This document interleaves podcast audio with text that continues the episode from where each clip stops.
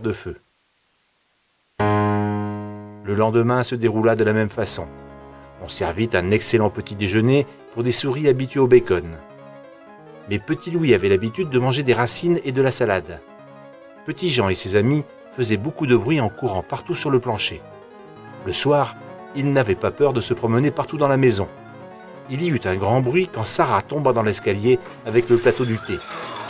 Bien qu'il vît le chat, il y avait des miettes, des morceaux de sucre et des flaques de confiture pour se régaler. Il tardait à Petit Louis d'être chez lui, dans son petit nid douillet sur une rive ensoleillée. La nourriture ne lui plaisait pas. Le bruit l'empêchait de dormir. En quelques jours, il maigrit tant que Petit Jean s'en rendit compte. Il commença alors à l'interroger. Il écouta Petit Louis raconter son histoire et posa des questions sur le jardin. C'est un endroit un peu ennuyeux, non? Que faites-vous quand il pleut? Quand il pleut, je reste dans mon terrier sablonneux. Je décortique des épis de blé et des graines de ma réserve d'automne. Je regarde les grives, les merles sur la pelouse et mon ami le rouge-gorge. Et quand le soleil revient, vous devriez voir mon jardin et mes fleurs. Des roses, des œillets et des pensées. Il n'y a pas de bruit, hormis celui des oiseaux, des abeilles et les agneaux qui bêlent dans la prairie. Et revoilà ce chat s'exclama Petit Jean. Après s'être réfugié dans la cave à charbon, il reprit la conversation. Je dois avouer que je suis un peu déçu. Nous avons tout fait pour vous rendre le séjour agréable. Oh oui, oh que oui. Vous avez été très gentil. Mais je me sens si mal, dit Petit Louis. C'est peut-être que vous n'êtes pas habitué à notre nourriture. Il serait peut-être plus sage de rentrer avec la prochaine malle. Oh, vous croyez? répondit Petit Louis. Bien sûr, on aurait pu vous renvoyer chez vous la semaine dernière. Vous savez bien que la malle repart à vide tous les samedis. Alors Petit Louis dit au revoir à ses nouveaux amis. Il se cacha dans la malle en osier avec une miette de gâteau et une feuille de chou flétri. Et après bien des secousses, il se retrouva à nouveau dans son jardin. Parfois, le samedi, il allait voir la malle près de la barrière. Il se gardait bien d'y entrer, mais personne n'en sortait, bien que Petit Jean eût presque promis de lui rendre visite. L'hiver passa, le soleil revint.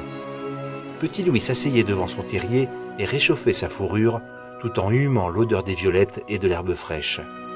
Il avait presque oublié sa visite en ville. Jusqu'au jour où il vit arriver au bout du chemin Petit Jean tiré à quatre épingles avec une valise de cuir marron. Petit Louis l'accueillit à bras ouverts. Vous arrivez au meilleur moment de l'année. Nous mangerons un gâteau aux herbes et ensuite nous prendrons le soleil. Hum, c'est un peu humide ici, dit Petit Jean qui portait sa queue sous son bras pour ne pas la traîner dans la boue. Mais soudain, il sursauta et s'écria. Qu'est-ce que c'est que cet horrible bruit? Ça répondit Petit Louis. C'est une vache, tout simplement. Je vais lui demander un peu de lait. Les vaches sont inoffensives, sauf si elles se couchent sur vous. Mais comment vont tous vos amis?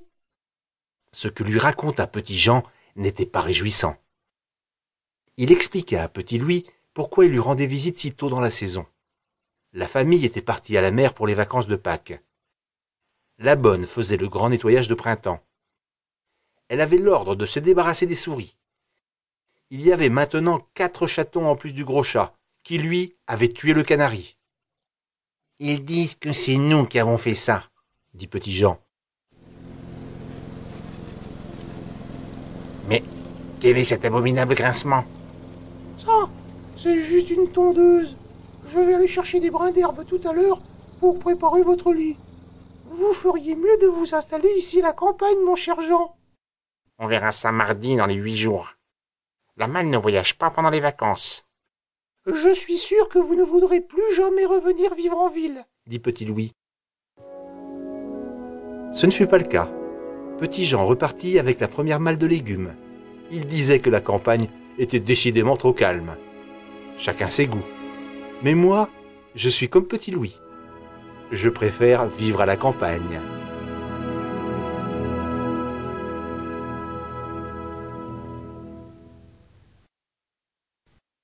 L'histoire de Sophie Canetan.